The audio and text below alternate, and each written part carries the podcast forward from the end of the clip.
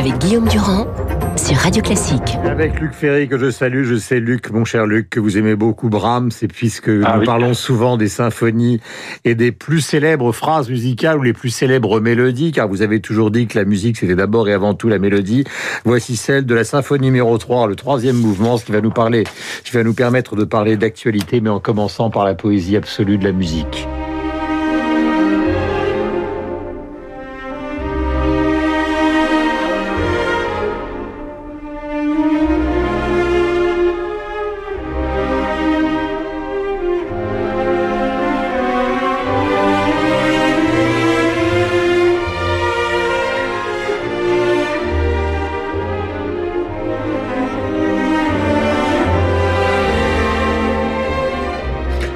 Il y a d'autres symphonies dont les musiques sont célèbres. La symphonie numéro 40 de Mozart, Mahler, évidemment, dans la symphonie numéro 5. Nous aurons tout le temps, tout au long de l'année, évidemment, de parler de ça. Alors, j'ai des questions qui concernent euh, à la fois, évidemment, l'actualité, Luc, et c'est au ministre de l'Éducation nationale que vous fûtes que je vais m'adresser d'abord. Est-ce que vous pensez que le 11, le 11 prochain, le 11 mai prochain, il va être possible de faire une rentrée scolaire? Est-ce que vous reprenez à votre compte les accusations d'un certain nombre de gens qui considèrent qu'en fait on organise la rentrée scolaire pour renvoyer euh, les parents vers les entreprises? Euh, comment vous voyez cet ensemble qui est à la fois nécessaire et contesté Oui, je pense que c'est la vraie la vraie raison. Oui, d'ailleurs, bon, après tout, c'est pas totalement illégitime. Il y a une fonction de garderie qui est aussi celle de l'école. C'est pas simplement un lieu d'enseignement, c'est aussi un lieu de garderie. Et donc, je pense que la problématique du président de la République, c'est d'abord une problématique économique. Il faut pour que les gens puissent retourner au travail, ceux qui le veulent, ceux qui le doivent, ceux qui sont obligés aussi de retourner au travail. Il faut que l'école soit en partie ouverte pour que ce soit possible. Donc je pense que c'est d'abord ça la problématique. Euh, c'est pas une problématique pédagogique essentiellement, c'est pas une problématique sanitaire essentiellement, c'est une problématique économique. Maintenant, c'est vrai qu'on verra d'ici le 11 mai, mais sans test sérologique, c'est quand même d'abord et avant tout la question des tests, à moi qui me semble prioritaire. C'est extrêmement difficile d'en- d'envisager, même progressivement, que 12 millions d'élèves et 1 million de fonctionnaires, professeurs et autres fonctionnaires, euh, rentrent. Parce qu'il y a aussi le problème des trajets, si vous voulez, entre le domicile et puis le, le- le- le- les transports en commun, entre le domicile et puis l'établissement. Donc c'est quand même extraordinairement difficile, sans compter que bah, des gamins, vous savez, dans une classe, c'est pas facile de garder les distances de sécurité. Donc sans test sérologique, ça me paraît extraordinairement problématique. Personnellement, je vous dis très franchement, euh, si, si, si- je me souviens plus exactement de l'âge de votre fille, mais en tout cas, si j'avais encore mes filles euh, euh, au lycée, je les enverrais certainement pas euh, le 11 mai dans, dans les, De toute dans les façon, Luc, il établissements faut être rationnel parce que vous, vous l'avez toujours été. On voit mal comment une classe qui fait par exemple 30 ou 40 mètres carrés, s'il y a 40 Ouais. élèves, euh, il est impossible d'envisager que les 40 élèves, plus le prof, si on n'a pas les tests, rentrent dans cette classe, sortent en se tenant par le bras, etc., etc. Ce serait, ce serait un danger total. Bah, surtout que même les ados, c'est pas simple. Alors, les tout petits, les tout petits, c'est même pas imaginable. Euh, en, en CP ou en, en maternelle, c'est pas imaginable. Mais, mais même les grands, vous savez, quand on a 15 ans, on pense que euh, la mort, ça n'existe pas. On se croit immortel. Alors, on le voit que ce soit sur un scooter ou, sur- ou dans une boîte de nuit où on, on va, on va faire du speed drinking. Euh, euh, voilà, on, on pense qu'on est immortel. Donc, je, je crains que ce soit extrêmement difficile. Et encore une fois, il y aura aussi la question des transports en commun et des trajets, euh, où là, il n'y aura pas d'adultes pour euh, surveiller quoi que ce soit, et donc ça me paraît extrêmement problématique. Sauf si on a euh, les masques, les tests, etc. Mais j'entendais un, un médecin, vraiment un spécialiste aussi de la logistique, expliquer que non, d'ici le 11 mai, probablement, on n'aura pas suffisamment de tests sérologiques pour, pour confiner qui doit être confiné et laisser sortir qui doit sortir. Alors nous sommes, en Problématique, dir- voilà. Alors, nous sommes en direct avec vous, Luc. Moi, j'ai une hypothèse qui est vraiment du domaine de l'intuition, euh, euh, mais puisque finalement le Conseil scientifique avait l'air, enfin les conseils scientifiques avaient l'air de préférer une date plus tardive, Oui. j'ai le sentiment, c'est écrit nulle part, mais que le président de la République a pris cette date, j'allais dire, pour brusquer l'administration, parce que quand il dit les commandes sont passées, on sent derrière la phrase une certaine forme d'agacement, c'est-à-dire qu'il a demandé des choses qui peut-être ne sont pas arrivées. On a vu qu'on avait sanctionné quelqu'un euh, dans le domaine du Grand Est. Est-ce que vous n'avez pas l'impression que que c'est une sorte d'électrochoc qu'il a voulu, voulu donner ou faire en tout cas bah, si c'est le cas, c'est vraiment très inquiétant parce qu'on ne peut pas prendre la population française en otage pour faire bouger l'administration. C'est pas. J'espère que ça n'est pas le cas en tout cas. J'espère.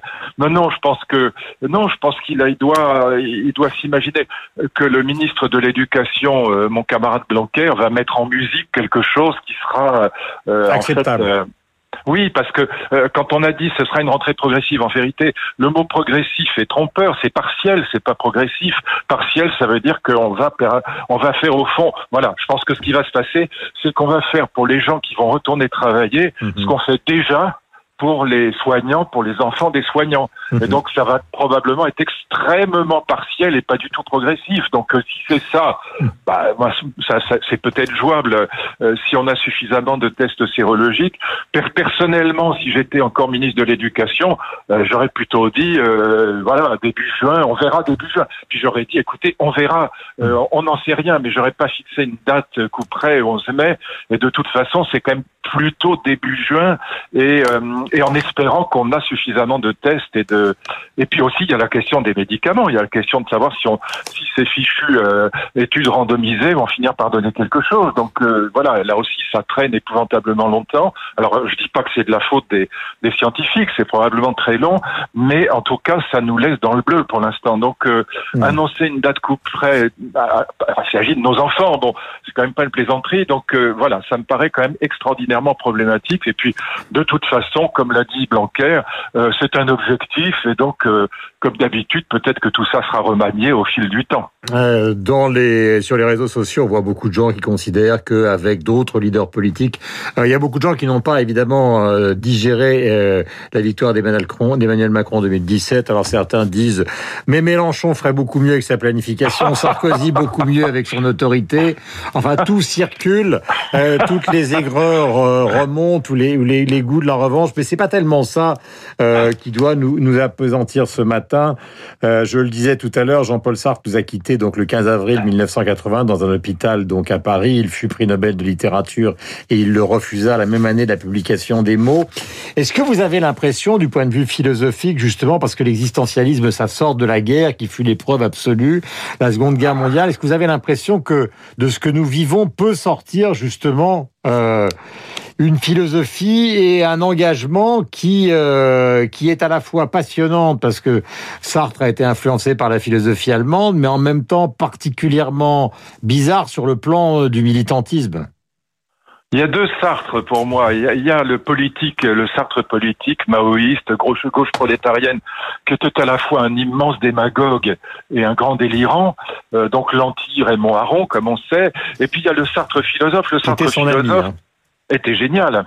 Donc on peut pas sous-estimer. L'être et le néant, c'est un, c'est un très grand livre. Et surtout ceux qui nous écoutent, si vous n'avez pas envie de lire L'être et le néant, qui est en effet un livre euh, difficile et puis très jargonneux, lisez euh, le petit, la petite conférence qui s'appelle L'existentialisme est un humanisme et qui est vraiment géniale, qui est vraiment passionnante, qui est une grande philosophie de la liberté, qui s'oppose totalement à la, à la pensée 68 de Foucault à l'époque. Foucault d'ailleurs ne lui pardonnera jamais.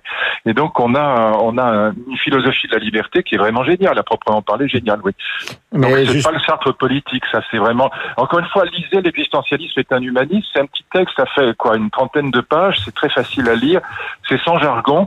Et c'est, euh, vous avez là le cœur du cœur de ce qu'est l'existentialisme, et donc vraiment la grande philosophie de la liberté du XXe siècle. Il avait été très impressionné par le voyage au bout de la nuit de Céline, bizarrement, eux qui ont des itinéraires politiques totalement différents, puisque dans La nausée, son roquentin, c'est un peu le Bardamu euh, version euh, Jean-Paul Sartre. Mais ma question, c'était au-delà de Sartre, puisque bon, nous parlons de, de sa disparition. Est-ce que vous avez l'impression que quelque chose dans le système de la pensée, de la réflexion, va fondamentalement changer? Non, je pense pas que je pense pas que les crises économiques ou sanitaires, les crises quelles qu'elles soient, modifient. Les guerres, oui, les guerres, oui, parce que la, guerre, on se retrouve face à, à, la question de la violence, qui est quand même une problématique philosophique euh, fondamentale. Il y, a, il, y a, il y a toutes sortes de philosophies de la violence. Là, c'est pas le cas. Donc, je pense que ce qui va sortir de cette euh, de cette crise, c'est que, au fond, et c'est ça qui est pas bon d'un point de vue philosophique, c'est que chacun, vous parliez tout à l'heure des anti-Macron qui se réjouissent des difficultés, bon, chacun aujourd'hui est en train de récupérer, d'essayer de récupérer la crise. Les écologistes, comme Nicolas Hulot, disent, ah, c'est un ultimatum que nous adresse la nature, voyez, j'avais raison, voilà, c'est c'est une crise écologique. L'extrême droite dit voyez, c'est la crise des frontières, c'est la crise de la nation, euh, c'est la cause de, c'est la mondialisation. L'extrême gauche Mélenchon va dire voyez, c'est la logique du marché, c'est le libéralisme. Chacun essaye de récupérer pour son idéologie, pour son parti, pour son beefsteak, pour son fonds de commerce la crise. Et c'est plutôt ça qui est en train de se passer. Donc, euh, vous parliez de Sartre. Si on doit garder quelque chose de, de, Sartre par rapport à cette crise, si on veut faire un lien comme ça, bon, vous m'y invitez, je, je m'y lance. C'est justement la question de la liberté. Restons libres. Vous savez, il y a une thèse de Sartre que je trouve absolument géniale. C'est l'idée que quand on vieillit, mon cher Guillaume, je vous remercie. nous arrive, quand on vieillit, eh bien, le, risque est grand qu'on se coule en quelque sorte dans des modèles. Hein. Vous, vous souvenez de l'exemple du garçon de café dans l'être et le néant. Donc euh, le garçon de café qui joue à être garçon de café. Eh bien, quand on vieillit, on peut on peut jouer un rôle. Voilà on peut euh, on peut jouer le, le, le, savant cosinus, on peut jouer la, euh, la mère juive, on peut jouer la, la femme enfant, on peut jouer la goody goody, l'élève modèle, on peut jouer le, le papa poule. Enfin, on a des rôles qui sont tout faits, qui sont tout prêts, et on peut se couler dedans et on perd sa liberté. Voilà. L'idée de l'idée que je retiendrai de la, la, pensée de Sartre, et si on veut faire un lien avec, cette crise, c'est restons libres. Voilà, restons libres dans, dans notre restons restons des esprits critiques, et des esprits de liberté c'est ça qu'il faut par rapport notamment à ces tentatives de récupération auxquelles on assiste aujourd'hui. Euh, merci mille fois Luc d'avoir été en direct avec nous. Je vous rappelle que Jean-Paul Sartre, donc normalien, Henri IV, le Couratmer, euh, fils de la bourgeoisie, origine de l'Est de la France, famille Schweitzer, grande amitié avec Raymond Aron et grande fâcherie avec Raymond Aron, qui sera premier à l'agrégation, alors que Sartre ratera l'agrégation, mais il sera premier l'année d'après avec celle avec qui il avait préparé l'agrégation, qui elle sera deuxième. Il s'agit euh, de Simone de Beauvoir. Merci Luc d'avoir été avec nous. Nous avons rendez-vous dans un instant c'est toute une histoire de la vie culturelle française, euh, évidemment, et même euh, de la vie de tous les jours, euh, que fut celle de l'après-guerre, que nous évoquons à travers Jean-Paul Sartre. Nous avons rendez-vous avec Béatrice Mouedine, qui s'occupe du site de Radio Classique dans un instant.